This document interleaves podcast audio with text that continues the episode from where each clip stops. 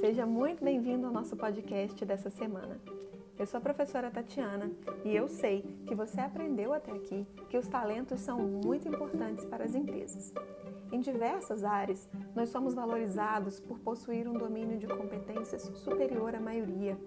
Nos últimos anos, as exigências de mercado apontam para novas competências e para novos indicadores de desempenho que antes eram desconsiderados. Nesse ponto do nosso podcast, você deve refletir sobre a seguinte questão: o que é inteligência? Nesse momento, eu sugiro que você pause e depois retorne ao nosso áudio.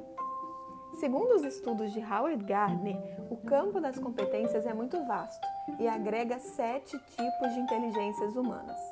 O ser humano é o único animal que tem habilidade para inventar e criar, e tal capacidade permite que ele seja o construtor de seu próprio destino.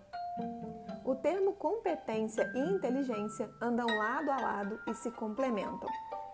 De acordo com o dicionário Aurélio, a inteligência é a capacidade de aprender, apreender ou compreender, incluindo percepção, apreensão, intelecto, intelectualidade e capacidade de se adaptar de forma fácil, possuindo agudeza, perspicácia e destreza mental e ainda habilidade. Sensacional, né?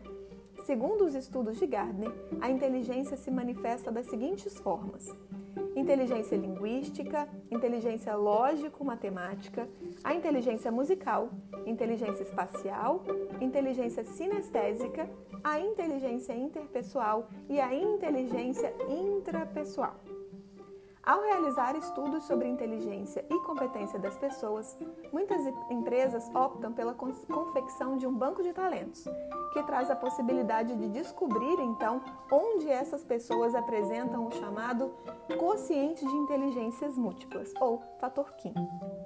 O banco de talentos permite o desenho de um raio-x do potencial humano e serve como apoio à tomada de decisão. A formação de um banco de talentos traz diversas vantagens.